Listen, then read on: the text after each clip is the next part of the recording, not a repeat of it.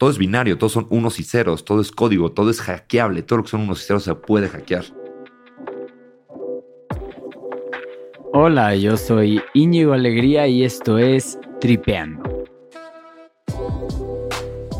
En este podcast tenemos conversaciones con gente increíble que tiene una cosa en común. Se dedican a perseguir su pasión.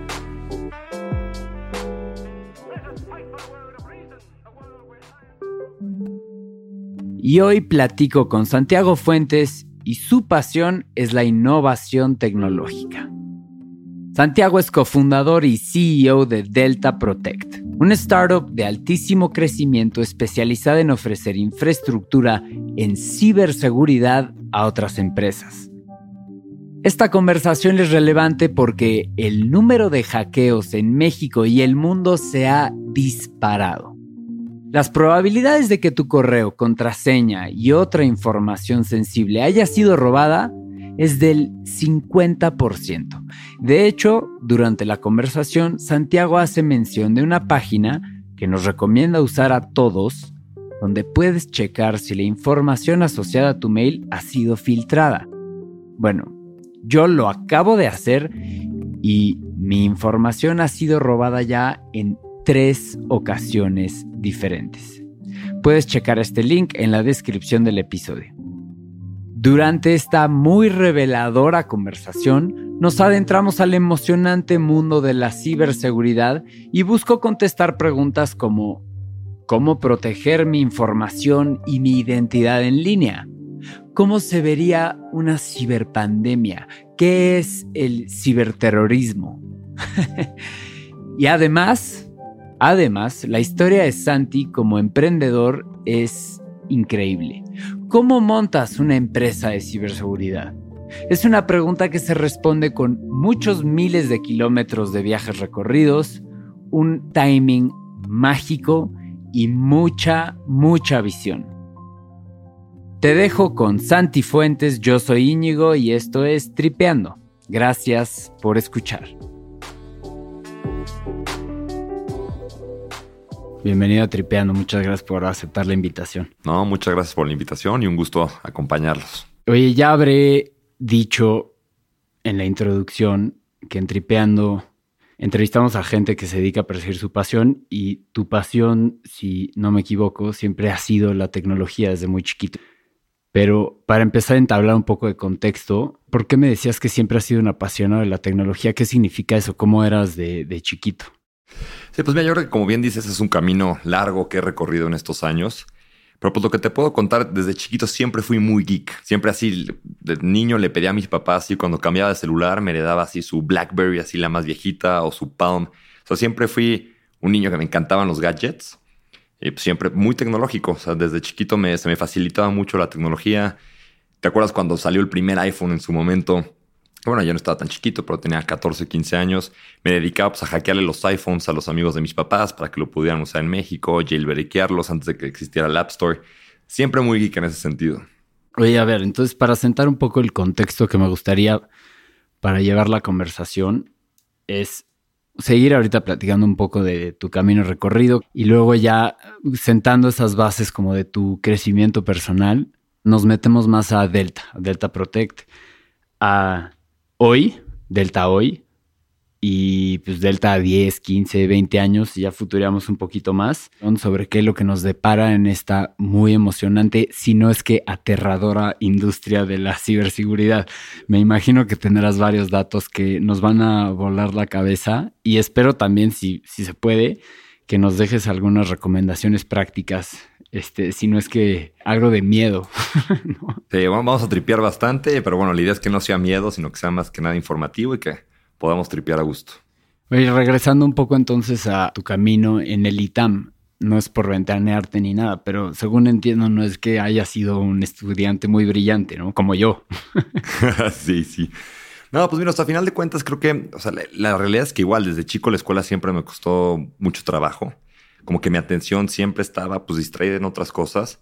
Pero desde primaria y secundaria, así de que cada bimestre llamaban a mis papás a la dirección, oye, pues Santiago no va bien, malas siempre malas calificaciones, ¿no?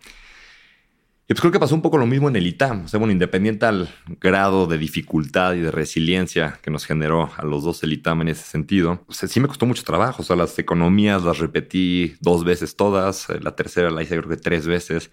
Pues me costó mucho trabajo, ¿no? Y por lo mismo, siempre fui muy autodidacta, que creo que también de cierta forma el sistema educativo hoy en día está obsoleto, ¿no? O sea, creo que hay unas áreas de oportunidad brutales. Claramente también por el alto grado de digitalización y de contenido y todas las las ventanas de posibilidades que nos ha dado Internet. Entonces te digo, por eso como que siempre me costó trabajo la escuela y siempre yo muy autodidacta en yo leer por mi lado, yo ver videos que pues me enseñaron mucho desde chiquito. O sea, siempre buscando algo más independiente a pues, lo que te enseñan los libros en la escuela. Me pones en una ventana oportunidad que estoy muy tentado a tomar, que es hablar de lo que mencionas que es el sistema educativo actual está obsoleto. Estoy muy tentado a ir por ahí pero con tanta tela que tenemos que cubrir, a lo mejor podemos tocarlo, aunque sea solo por, la superficie. ¿Cómo te imaginas tú la educación del futuro? ¿Qué deberían estar haciendo las universidades para adaptarse? ¿O cómo buscarías tú educar a tus hijos dado pues, las opciones de la oferta que hay educativa hoy? Que la verdad es que concuerdo contigo, ¿no? Ya puedes aprender, o sea, si eres un buen autodidacta, no hay suficientemente buen profesor, quizás, digo, me la estoy volando un poco ahí, ¿no? Pero un poco va en eso. Sí, es, algo que pienso mucho y digo, oye, ¿qué, voy a hacer con mis hijos? ¿Cuál es el sistema educativo? ¿Cómo los voy a educar yo cuando estén muy chiquitos? Y después, ¿qué va a pasar con ellos? O sea, yo creo que sí debe de existir un centro, ¿no? que llamamos un centro recreativo en el cual pues existe esta conexión humana, física, de conocer otras personas diferentes a ti, ¿no? Creo que eso es súper importante.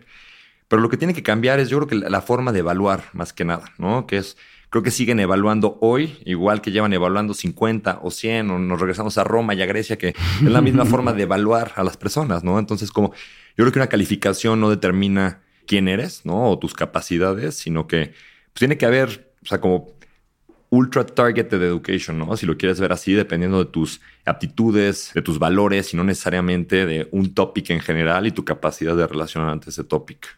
Y en el sentido, pensando en que tú a lo mejor bajo los criterios de evaluación de hace 50, 100 años, que son los actuales, tú no eras un buen estudiante. Pero en ese sentido, creo que tú tienes como que esta bandera de, pues un poco romper paradigmas, porque tu opinión viene desde un caso donde pues, tú lo has vivido, ¿no? Como, oye, yo nunca fui bueno en la escuela, pero hoy estoy haciendo algo bien o varias cosas bien, ¿no? O sea, brincándonos un poco entonces ya a tu camino post estudiantil encaminémonos a cómo se empieza a, germinar la idea y la realidad de, Delta. Sí. Y mira, y algo bien importante, ¿no? Que digo, oye, tal vez si yo no hubiera entrado al ITAM, no estaría haciendo lo que estoy haciendo hoy en día, ¿no? Todo en la vida es una serie de, oportunidades, ¿no? Y creo que lo hemos platicado tú y yo en cuanto al find the signal in the noise, ¿no? Y, y fue lo que fue encontrando pasito a pasito. Y contestando un poco tu pregunta, pues justo, ¿no? Estando en el ITAM tuve esta oportunidad de hacer algunos intercambios fuera, eh, fuera de México. Y pues justo, ¿no? Una de las primeras como experiencias así muy abruptas que tuve, pues fue la oportunidad de ir a, estudiar a Shanghai, a China. Estuve más de un semestre, casi ocho meses viviendo allá. Y pues fue una experiencia brutal, ¿no? O sea, porque me ayudó mucho tanto a exponenciar esta pasión que tenía por la tecnología. Los, los chinos están dementes, ¿no? O sea, viven, viven en otra realidad. Desde todo lo que tiene relacionado a cashless societies. Desde el tema de Oye, las megaciudades en China, ¿no? Que hoy en día, no recuerdo bien el dato, pero una megaciudad se considera una ciudad que tiene más de 10 millones de habitantes. Creo que tienen, no sé, cerca de 50, 70, 100 megaciudades. Y lo que es brutal es como esta capacidad que ha tenido el gobierno chino. Tiene muchas cosas malas China también, ¿no? Pero hablando de las cosas positivas, que agarran y dicen, oye, mira, a ver, en esa comunidad rural que viven eh, dos millones de personas, vamos a construir una ciudad al lado que nos va a tomar 4, 5, 6 años Construimos la ciudad, por eso tantas ciudades fantasma que se han visto en fotos. Agarran a la gente del campo, tal cual así la recogen y ¡pum! la sueltan en una ciudad. Sea, automáticamente convierten a alguien de pobreza extrema en clase media en cuestión de años, ¿no? Por la infraestructura que tienen, hospitales de primer nivel, eh, vialidades. O sea, son ciudades como meticulosamente planeadas. Bien interesante, Alibaba tiene un, programa, o sea, hay algo, se, se llamaba la aplicación que tenía. Entonces lo que hacen es o sea, las ciudades del futuro, ¿no? Como ultra interconectadas con temas de IoT, Internet of Things, dicen, oye, ¿sabes qué? Esta banqueta tiene que tener 4.5 metros en lugar de 2 para que pueda soportar cierto flujo de gente, ¿no? Entonces, o sea, es brutal cómo hacen todos, o sea, son ciudades construidas para el hombre, ¿no? Y para el hombre moderno y... Entonces, pues es muy interesante el tema de inteligencia artificial y facial recognition. Yo estaba ya muy acostumbrado en China, existe esta aplicación que se llama WeChat, ¿no? Que tiene creo que 1.2 billion users. Ahí la tienes. Sí, sí la tengo. Ahorita te enseño cómo funciona. Sigo teniendo mi, mi wallet y mi cuenta china.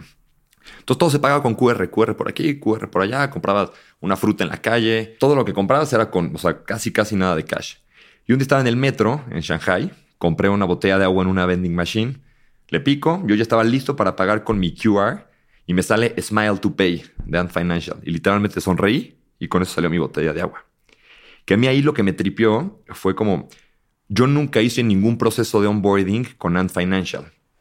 Pero lo que sí pasó es, en el momento, y es bien interesante esto, que tú pones un pie en China, ¿no? Y obviamente toman todos tus biometrics cuando entras al aeropuerto. Esa información pues es del gobierno, pero se comunica también con las empresas privadas.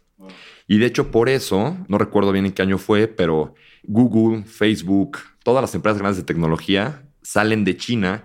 ¿Por qué? Porque si tú tuvieras hoy una empresa en China, toda tu información privada se vuelve pública del gobierno. O sea, hay un flujo de información. Entonces, por eso salió Facebook, porque dijo, oye, pues por políticas de privacidad no te puedo compartir la información sensible de mis usuarios. Entonces, eso pasó. Entonces, yo nunca me onboardé y ya tenían mi cara, mis biometrics, sonreí. Muy, muy Big Brother. Sí, total. No, muy orwelliano. Sí, exacto. Muy 1989. Y, o sea, ¿en qué año fue esto? ¿En qué año estabas? Eso fue. a China? Fue en 2017. Ok.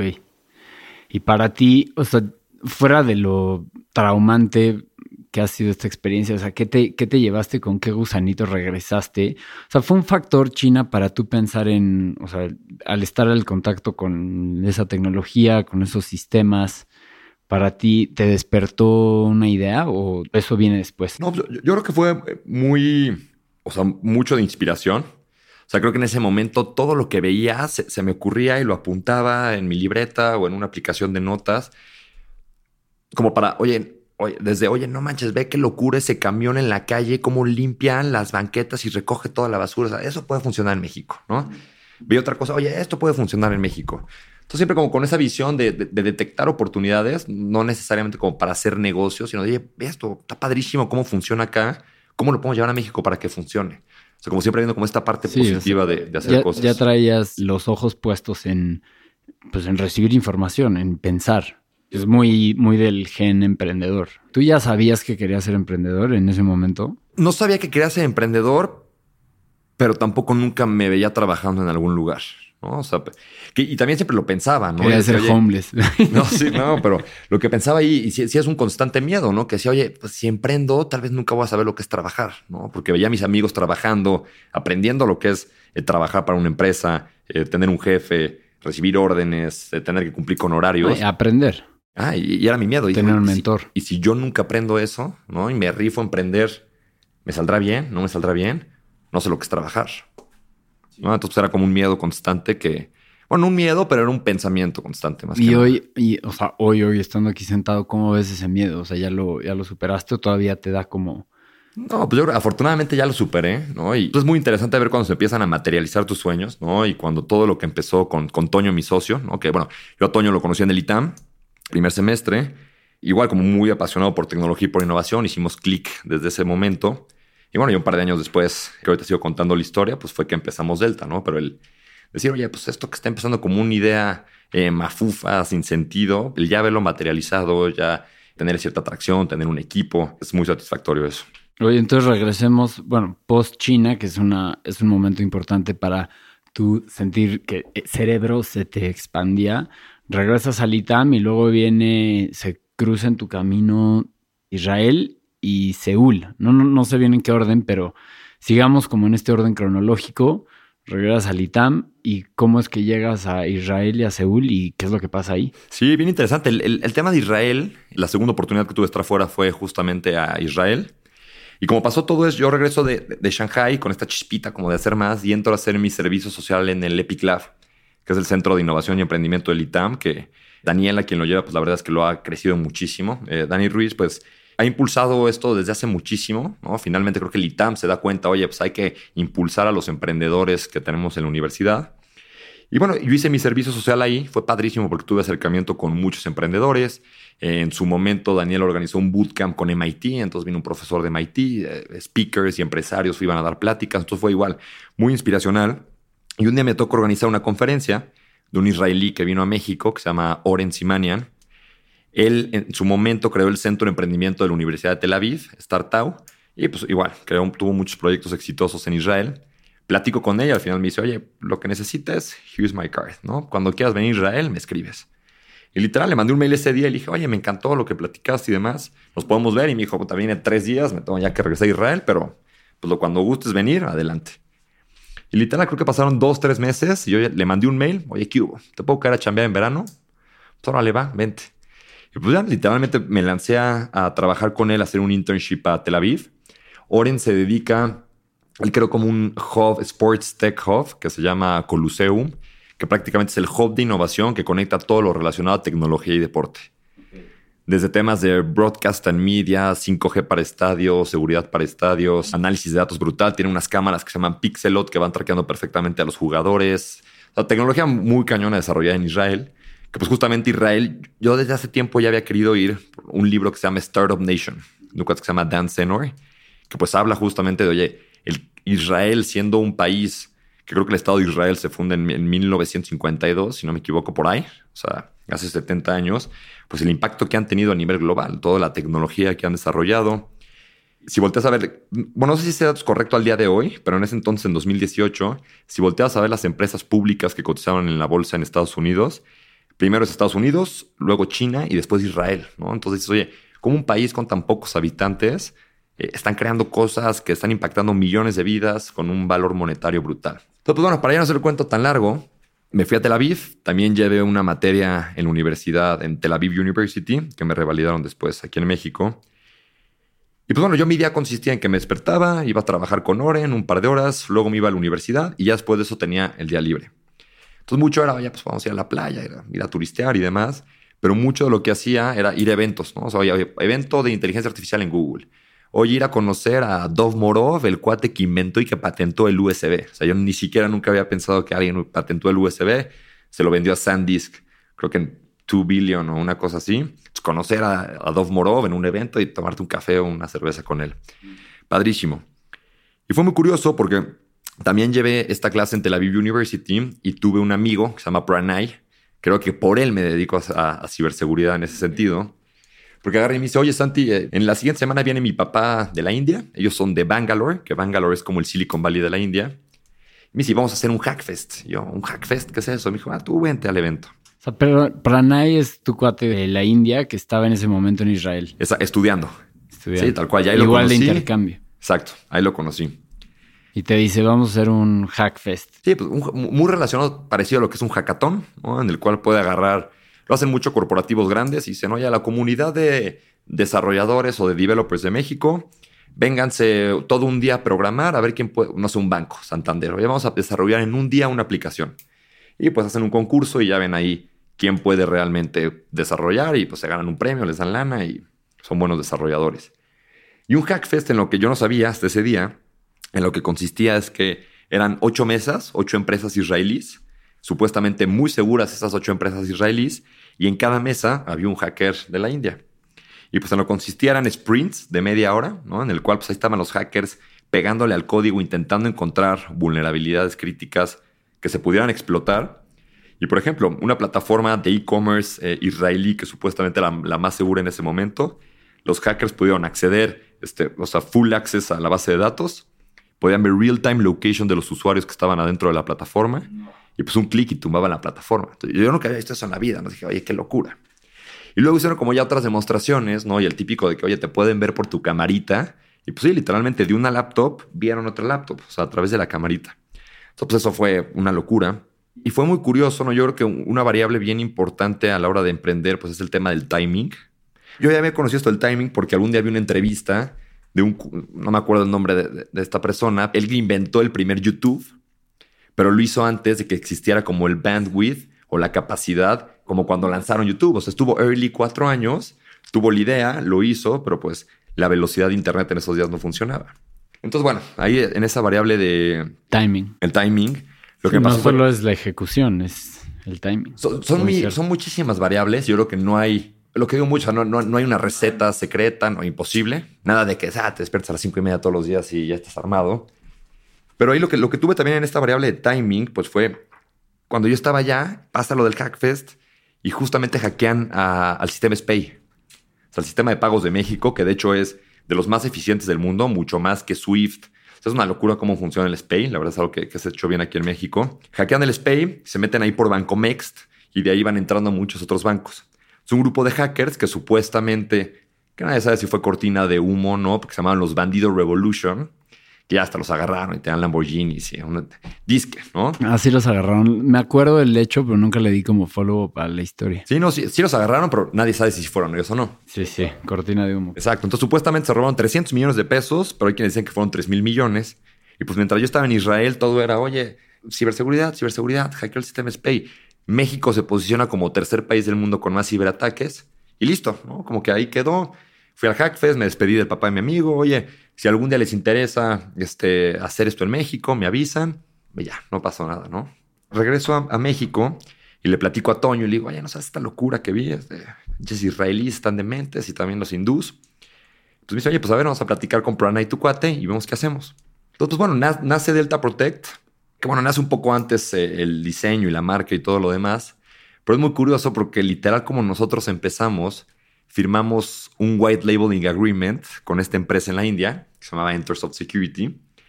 Y literalmente lo que nosotros hacíamos, o sea, maquilábamos todo allá, ¿no? Hoy ahorita te platico qué es lo que hacemos y cómo lo maquilaba. O sea, todo tu producto venía de Bangalore. Exacto, todo venía de allá. Pero lo interesante era que yo, o sea, mi front aquí en México, ah, algo bien importante también mencionar aquí, que es la segunda variable del tiempo, ¿no? Que es, constituimos Delta Protect el mismo día que se publica en México la ley FinTech.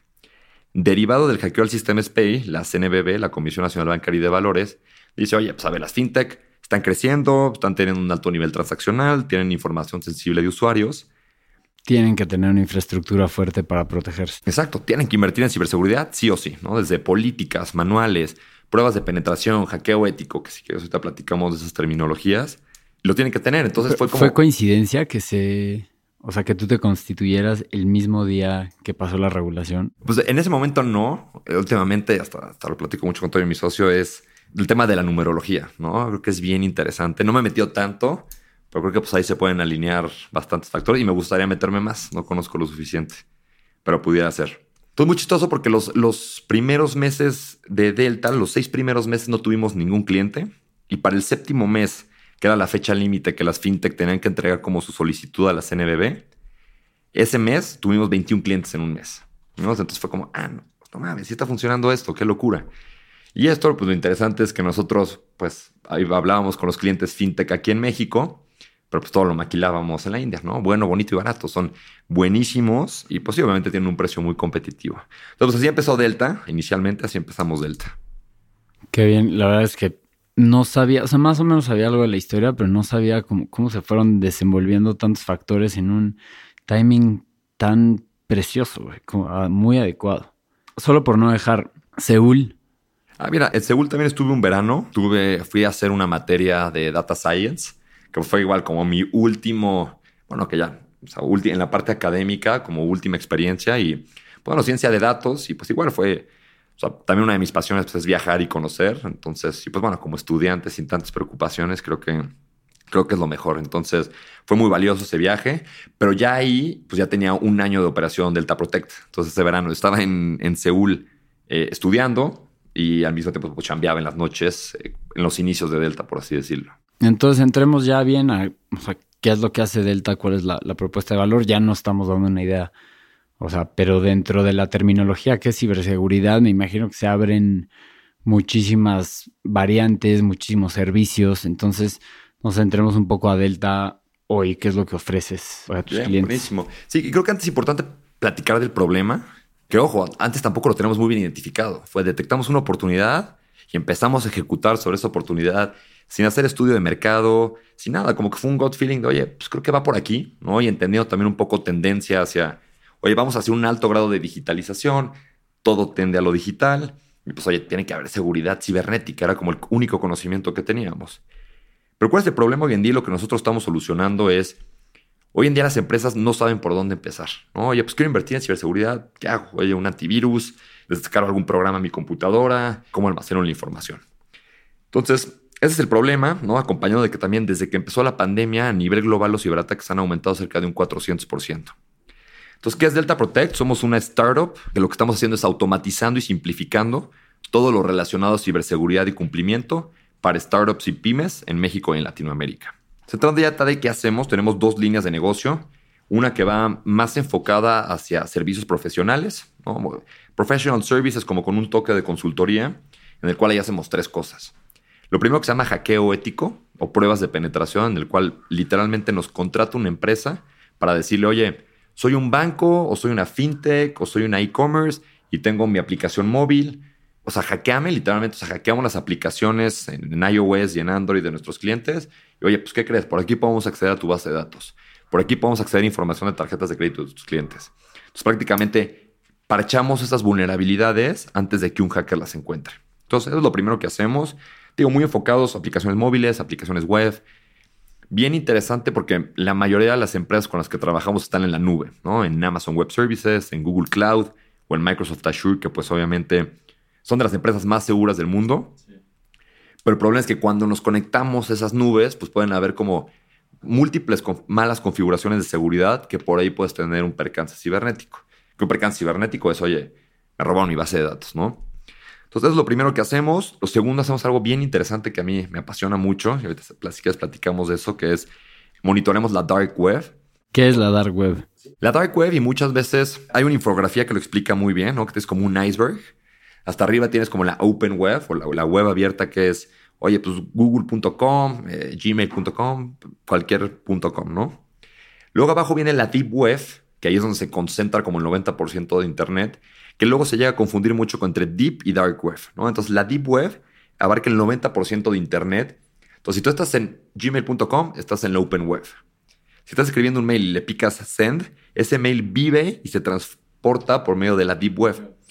Y ya hasta abajo tenemos la Dark Web, que pues se caracteriza por ser pues este sitio donde, bueno, la Dark Web no es ilegal per se, pero dentro de la Dark Web se presta que hayan muchos sitios que venden armas, drogas y pues es también el go-to donde los hackers venden la información de las empresas que hackean. Entonces nosotros monitoreamos a Dark Web y le podemos decir a un cliente desde, oye, fíjate que una empresa, para no hablar de sectores ni, ni nada, tienes mil empleados, yo te puedo decir qué mails y contraseñas, tanto del CEO o de tu director de finanzas o de tus empleados, están expuestas en la Dark Web. Y la podemos ver, o sea, está mi mail y password. Ahorita si quieres te lo enseño y podemos ver el tuyo. O sea, están ahí nuestras contraseñas y no lo sabemos. Entonces notificamos eso a nuestros clientes. También lo que hacemos mucho también para fintechs y bancos es monitoreamos tarjetas de crédito para ver cuántas tarjetas clonadas y en venta puede tener una fintech. ¿no? Entonces le decimos, oye, tienes clonadas mil tarjetas en venta hoy en la dark web. Nosotros te decimos cuáles son. Tú por motivos de seguridad le repones el plástico al tarjeta viente. ¿Cuánto te ahorramos en averiguaciones y en call center? ¿no? Y también lo que hacemos es, oye, si un grupo de hackers rusos están hablando de ti en ruso, lo podemos detectar inmediatamente para, oye, cómo mitigamos ese riesgo y nos preparamos para mitigar el riesgo futuro. Y pues bueno, también vemos ahí, oye, si están vendiendo la base de datos de alguna empresa, etcétera, pues se, puede ver todo ahí, ¿no? Y ya lo tercero que hacemos para acabar esta parte de servicios profesionales es, hoy en día existe una figura que se llama CISO, sus siglas en inglés es un Chief Information Security Officer o director de ciberseguridad, que pues cada vez se ha vuelto más relevante para las empresas, pero el problema es, oye, son caros, ¿no? Es porque son perfiles con muchos años de experiencia, son muy escasos. Y luego empresas dicen, oye, pues aunque tenga los recursos, pues ¿para qué quiero un CISO full time?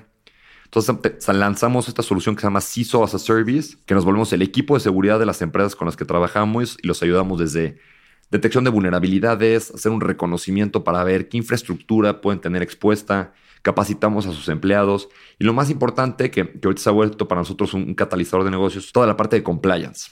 Así como seguramente has escuchado del famoso ISO 9001, ahora hay uno que se llama ISO 27001. Entonces te ayudamos a crear tus políticas, tus manuales, como todo lo que necesitas para lograr esa certificación.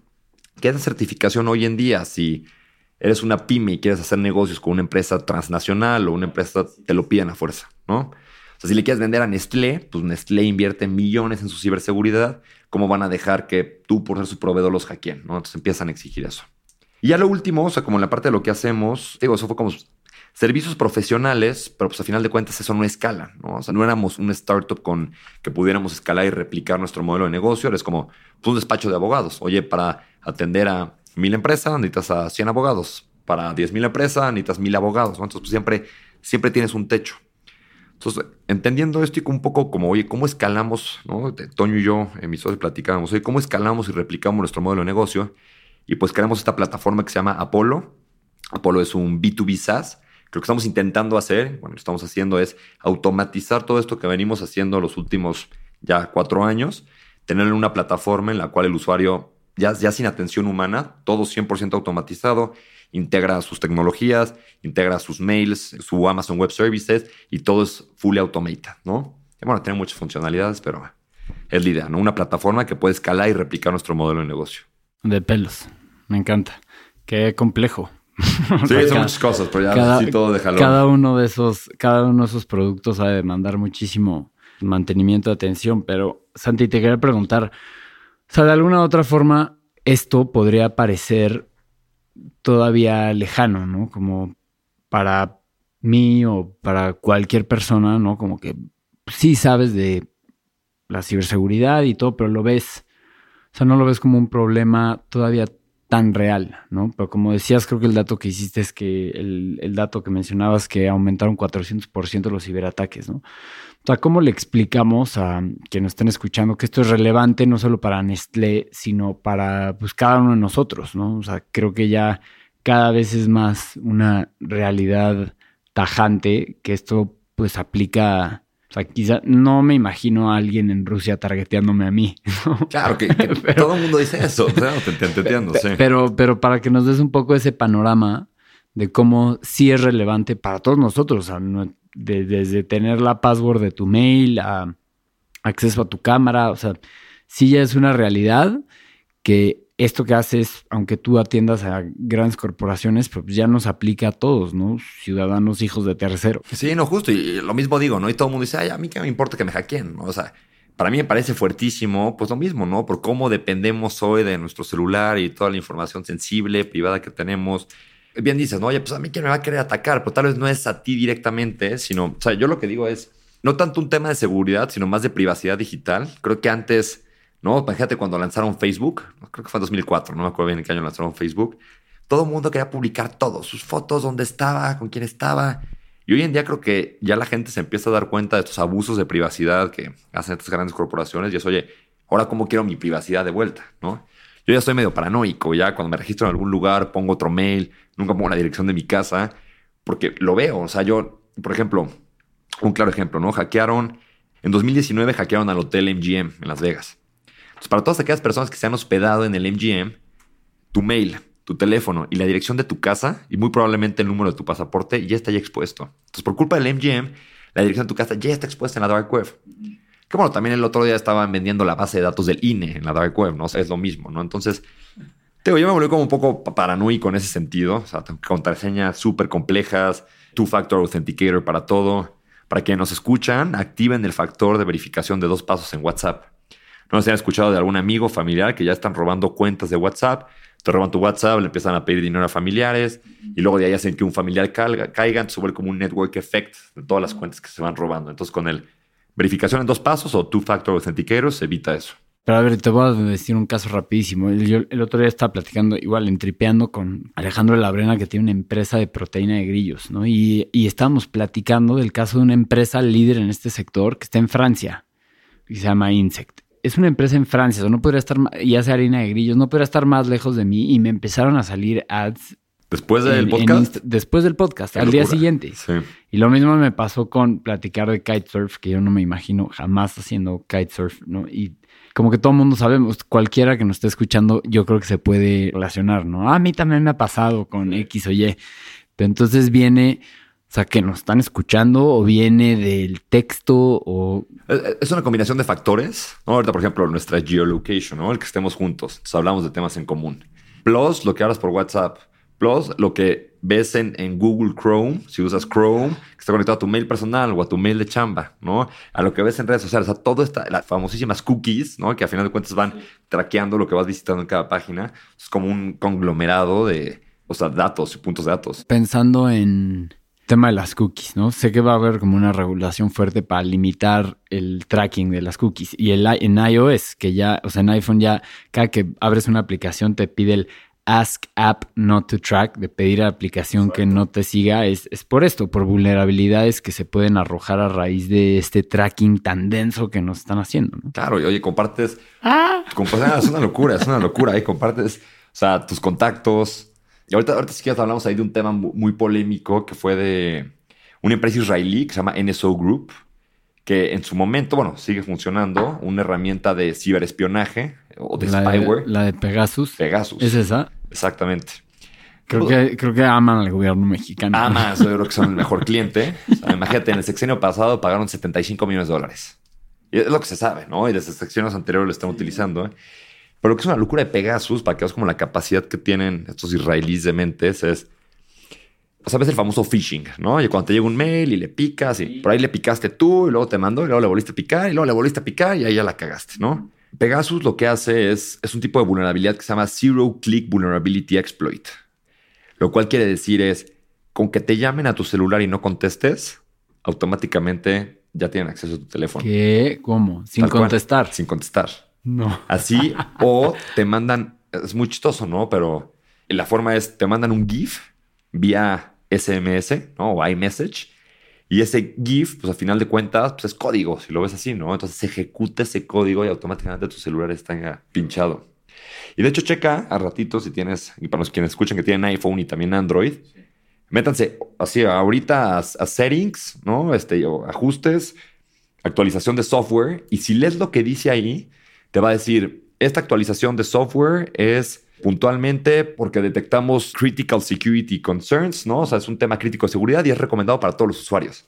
Eso quiere decir que Apple se dio cuenta que alguien podía acceder a sus sistemas. Por ende, el hecho de, estar actualizando el sistema operativo que nos da flojera siempre es importante. Esto es como one step ahead de los hackers. Ok. a ver, y como una ronda de preguntas rápidas. Este, borrar tus cookies de tu compu. No pasa nada. O sea, yo no lo hago. ¿No? O sea, de, repente cuando me acuerdo, pero no es algo que me quita el sueño. Ok. Y del Ask App Not to Track de... Eso sí, siempre le pico Ask App Not, to Track. Ok. Y usar el navegador incógnito, o da igual. Peor que da igual, eso es pues, más de tema como de personalized advertising, ¿no? Si lo ves así. Ok. Y de, por ejemplo, dar tu dirección, usar tus correos.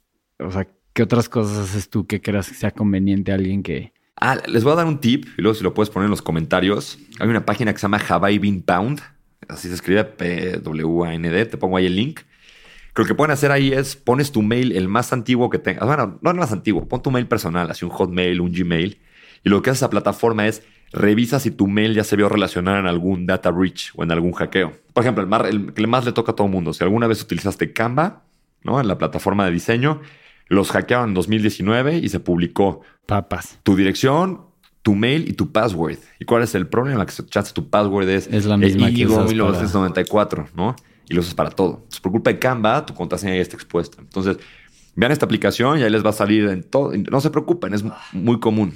Planteanos un escenario así de terror, porque ya se habla de ciberterrorismo, de ciberpandemia. O sea, ¿de dónde viene todo esto y qué podría pasar? Sí, es, una locura, ¿no? Y, ojo, o sea, puede ser en un año o puede ser en 20 años, ¿no? Y, creo que se conectan en varios puntos, ¿no? Lo que dices, cyber warfare son las guerras modernas, ¿no? Oye, como Rusia cuando invadió Ucrania con un clic te pueden tumbar el internet. Y eso se relaciona a, oye, pues no tengo servicios financieros. Pero el otro que dijiste, que es un trip, es esto que se conoce como el cyber pandemic o la ciberpandemia, que empezó a hablar de ello mucho eh, Klaus Schwab, que es el fundador del World Economic Forum, que Resulta que todo lo que dice él se cumple. ¿no? Claramente hay muchas teorías conspiranoicas alrededor de. Lo que dice Klaus Schwab es, oye, un, ataque de ciberseguridad comprensivo, ¿no? ¿Qué, ¿Qué pasa si un ciberataque tira la red eléctrica, la red de telecomunicaciones, el sistema financiero global? Y pues todo se puede, ¿no? Porque todo es binario, todos son unos y ceros, todo es código, todo es hackeable, todo lo que son unos y ceros se puede hackear. Me gustaría como que entrar a una tercera parte más como personal, pero nos podemos seguir dando horas sobre este tema. Estoy fascinado de verdad, pero quisiera entrar un poco como a tu faceta como emprendedor, algunos de tus principios, el cliché de hablar de hábitos, pero claro es que sí me encanta como liderazgo, manejar equipos, principios por los que vives. no sé, casi que te cedo la palabra ahí para tomar el rumbo de esta parte que me gustaría muchísimo escuchar de ti. ¿Qué te has dado cuenta en este camino como emprendedor, más allá de la ciberseguridad? Sí, no, pues mira, yo, creo muy importante fue eh, una frase que, que, igual tiene unos cuatro o cinco años que escuché, que es, aquel que se dedica a lo que ama está condenado al éxito. Si realmente nos despertamos todos los días y le echamos todas las ganas, que lo mismo puede sonar como un cliché, ¿no? Y eh, deja de, ser cursi, eso no pasa, este, hay que parar así chingarle. Pues la realidad, ¿no? Yo lo que digo es, si nos despertamos y hacemos las cosas bien, con buenos principios, y vamos creando una cimentación de algo que amamos y que nos apasiona, sea lo que sea, eventually la vamos a armar, ¿no? Este, van a haber altas y bajas y trancazos y nadie va a creer en ti y nadie te va a apoyar, ¿no? Pero se ve la luz al final del túnel si realmente todos los días nos despertamos para esto, ¿no? Entonces, eso es muy importante, es algo que sigo yo mucho y, otro que sigo es como... Y otro, perdón, antes de que te des el otro, creo que es importante decir que, o sea, por más que tú te dediques a lo que amas y sientes esta pasión, también te va a dar una hueva espantosa tener que buscar la certificación ISO por novena vez, o sea, hay partes de hueva. Es de hueva y burocrático, igual que muchas cosas, es, sí. clarísimo eso. No, es como que estás mamado todo el día. Sí, no, no, y, no, y al contrario, o sea, no, le, están mamados, o sea, yo creo que es un, estado de flow, que pues estás, ¿no? Tranquilo con las cosas que están pasando alrededor de ti. Yo creo que mucho que pasa a los emprendedores al principio es traes un acelere brutal de, ah, quiero, quiero comer el mundo y todo, y de repente, güey, así, frénate dos rayitas, cabrón, y eh, agarra la onda, y así funcionan las cosas, ¿no? Entonces, creo que eso es importante. Y el otro que me vas a decir. Sí, el otro, como do more, ¿no? Que es, lo pienso muy seguido, y es haz más, y es eh, ama más, agradece más, viaja mucho más, este, o sea, todo más, ¿no? O sea, si, tienes como esta visión de, pues sí, es un, no tanto quererte comer el mundo, ¿no? Pero pues, tenemos todas las oportunidades enfrente en la vida. La vida muchas veces tampoco no es fácil y nos damos, hay buenos trancazos inesperados y muchas cosas que no están dentro de nuestro control, pero pues también muy enfocado a eso. Bueno, Santi, pues yo creo que hemos cubierto bastante, te lo agradezco muchísimo. Me encantaría volver a tenerte en este espacio en 5, 10, 15 años para comentar lo que se ha predicado ya en estos micrófonos y va a ser muy, muy, muy emocionante poder seguir tu camino y el de, y el de Delta. No, buenísimo, Íñigo. Pues muchas gracias. También muchas gracias a todos los que nos escuchan y también, pues felicidades por todo lo que han armando y tripeando.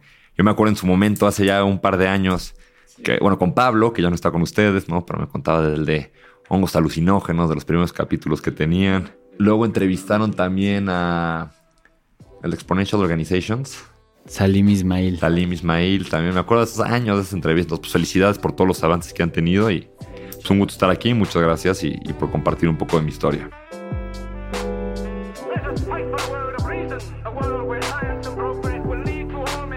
Why don't we crystallize imagination? I have my mind. Mind needs books like